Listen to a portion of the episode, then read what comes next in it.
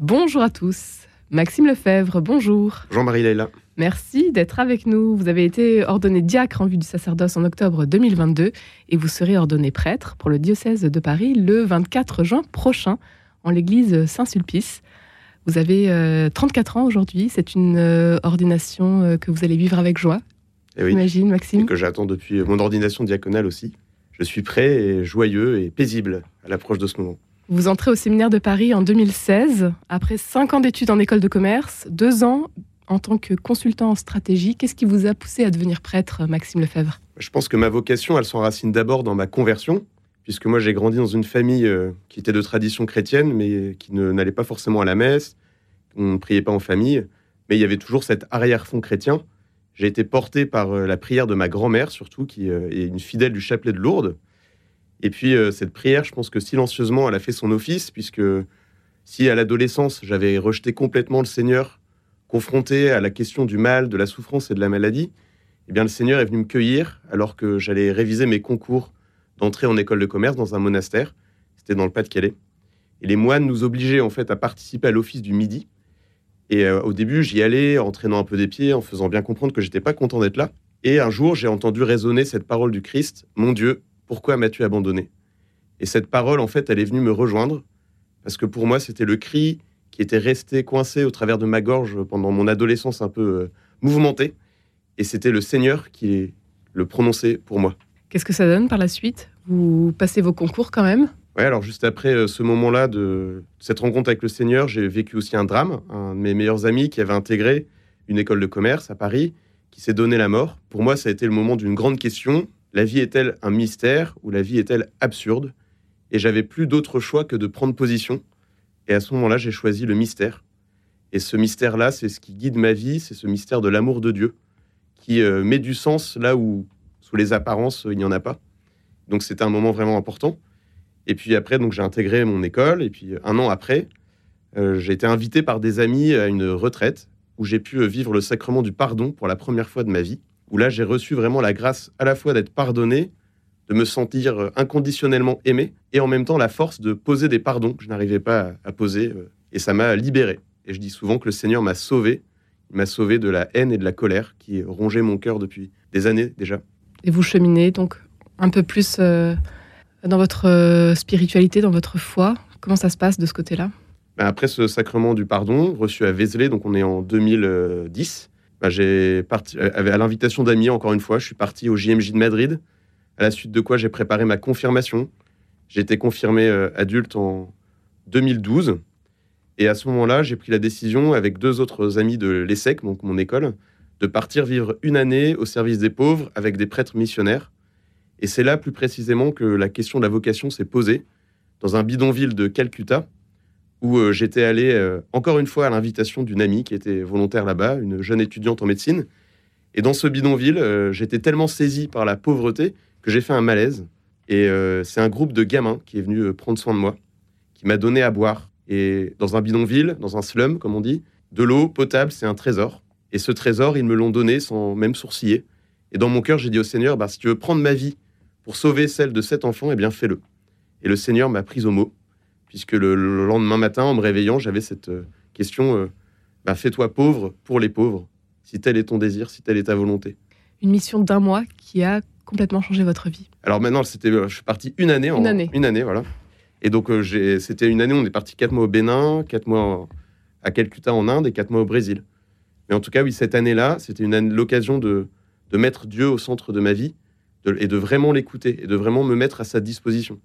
Et à partir du moment où j'ai posé ce premier acte d'offrande dans ce slum de Calcutta, eh bien, tout le reste en a découlé presque naturellement. Donc voilà, il y a eu ce moment de la conversion où, euh, comme je cite un peu Charles de Foucault qui dit, à, à partir du moment où je suis qu'il y avait un Dieu, je ne pouvais faire autrement que de vivre que pour lui.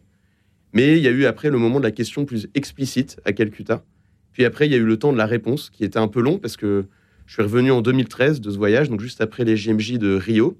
Et il m'a fallu encore trois ans avant de répondre, parce que, un peu comme dans le tableau du Caravage à Saint-Louis des Français à Rome, où, Jésus appelle Matthieu et Matthieu s'agrippe sur euh, son tas d'or, ben moi j'étais un peu agrippé à mon diplôme, à mon métier, aux perspectives qui s'offraient à un jeune étudiant euh, qui diplômé d'une bonne école de commerce. Donc il m'a fallu lâcher. Et euh, donc j'ai mis un peu de temps, mais à un moment, le fruit était mûr et donc il y avait le cueillir. Voilà. Votre famille, elle en pense quoi de votre ordination aujourd'hui? Bah, Comme je vous disais, ma famille n'a pas forcément la foi. Euh, avec ma grand-mère, on est peut-être. Et maintenant, mon petit frère, euh, à qui je. Donc, je rends grâce au Seigneur parce que mon, petit frère a fait son chemin aussi euh, avec le Seigneur. Eh bien, voilà, nous n'avons. Quand on n'a pas la foi, en fait, Dieu, ça peut être juste une, idée ou rien. Et du coup, donner sa vie à Dieu, c'est comme donner sa vie à rien. Et donc, c'est difficile au début d'accuser le coup, d'apprendre que son fils renonce peut-être à une carrière, à une situation pour suivre Dieu. Mais euh, ce qui m'a beaucoup touché, c'est de voir le chemin qu'a parcouru ma famille et de voir qu'à un moment, mes parents ont su me dire bah, écoute, Maxime, on ne sait pas vraiment pourquoi tu veux devenir prêtre, mais si tu veux être prêtre, nous, on veut t'aider à être un bon prêtre. Et voilà comment euh, des parents consentent à la liberté de leur enfant. J'ai trouvé ça très beau et ça me guide aussi. Et, le fait de les avoir auprès de moi le 1er octobre dernier pour mon ordination diaconale et de savoir qu'ils reviendront le 24 juin, eh bien, ça me met en joie. Une grande joie, donc, euh, à l'occasion de votre ordination, euh, Maxime Lefebvre. Vous avez donc euh, passé un an à présent à la, la chapelle Notre-Dame du Saint-Sacrement, dans le 16e. Vous qui êtes originaire du Nord, qu'est-ce qui vous a amené à Paris? C'était finalement à la suite de votre école de commerce? Vous avez décidé de rester dans la capitale? Oui, mais c'est un peu de l'ordre de la rencontre amoureuse. On ne choisit pas forcément pourquoi, mais j'ai eu le coup de foudre avec le diocèse de Paris. Et notamment, je me souviens très bien qu'au moment de discerner euh, mon entrée en propédeutique, je suis tombé sur un téléfilm euh, moyen, mais qui s'appelle Le Métis de Dieu, sur euh, le cardinal Lustiger. Et quand j'ai vu cet homme, voilà, qui, qui, gueulait fort, qui fumait clope sur clope, qui, qui était torturé, blessé, voir cet homme se mettre au service de Dieu avec toutes ses fragilités, toutes ses vulnérabilités, eh bien, je me suis dit, bah, pourquoi pas moi Si lui peut être cardinal, bah, moi, je pourrais peut-être être prêtre ou moins. Voilà. Et donc ça m'a aussi guidé la figure du cardinal Lustiger. Et puis après, euh, bah, les années vécues à Paris, euh, accompagné par des prêtres euh, de Paris aussi, dans différentes paroisses. j'étais pendant une année à côté de Notre-Dame de Paris où j'allais à la messe tous les jours. Puis j'étais à Saint-Jean-Baptiste de la Salle aussi. Donc c'est des paroisses comme ça qui m'ont poussé. Et puis surtout, il y a eu une rencontre en fait, en tout cas à l'ESSEC, où j'étais responsable de l'aumônerie. Je pense que là aussi, c'est un lieu où ma vocation s'est enracinée d'être au service d'une communauté chrétienne. Et, euh, cette communauté-là, en fait, bah, spontanément, bah, les, diplômés de l'ESSEC travaillent la plupart du temps à Paris. Donc je me suis dit, bon, bah, c'est là que le Seigneur m'envoie, quoi, à Paris. Qu'est-ce que vous retenez de ces années de préparation de formation, justement? Je dirais la, première chose, c'est euh, l'amour de la parole de Dieu.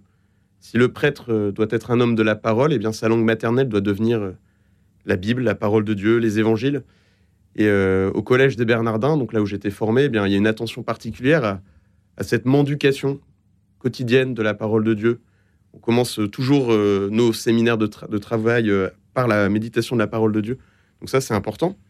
Ensuite, je dirais une grande confiance pour répondre aux questions du monde qui parfois se posent de manière un peu agressive. Mais justement, appuyer sur la certitude de la foi, sur la puissance de la parole de Dieu, sur euh, le trésor de la tradition de l'Église, eh bien, on peut accueillir toutes ces questions euh, dans la paix. C'est la deuxième chose que je retiens. Puis peut-être la troisième chose aussi, euh, le fait de réfléchir ensemble. Être théologien, c'est pas disposer d'un savoir ou d'une connaissance sur Dieu, c'est chercher à aimer Dieu d'abord et chercher à aimer Dieu en Église. Et ça, c'est important parce que bah, au Collège des Bernardins, il y a beaucoup de temps de fraternité et on est vraiment ensemble à l'écoute du Seigneur. Cette ordination euh, sacerdotale, euh, donc, qui aura lieu le 24 juin prochain, qu'est-ce qu'elle représente pour vous, Maxime Lefebvre? Bah Moi, je dirais que ma vie, je l'ai déjà donnée en tant que diacre. Et pour moi, ça a été le, le saut de la foi, ça a été celui euh, du célibat pour le royaume, c'était celui de l'obéissance à mon évêque, ça a été celui de la fidélité à la liturgie des heures. Et maintenant, cette ordination sacerdotale, elle est d'abord un don pour l'Église. C'est pas un don pour moi, mais c'est un don pour le peuple de Dieu. Et j'essaie de le vivre dans cette optique-là. Moi, je dis souvent que j'aurais pu rester diacre encore euh, une année de plus ou deux, voire même toute ma vie. Et j'en aurais été aussi heureux. Mais l'archevêque de Paris donc m'a appelé à devenir prêtre au service de son Église, enfin de l'Église du Seigneur. C'est une grande joie aussi de, me mettre au service.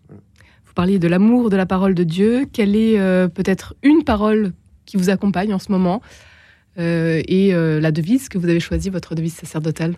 Une parole qui me guide depuis que, depuis en fait ma conversion. C'est une parole du Magnificat. Le Seigneur, il, il renverse les puissants de leur trône, il élève les humbles.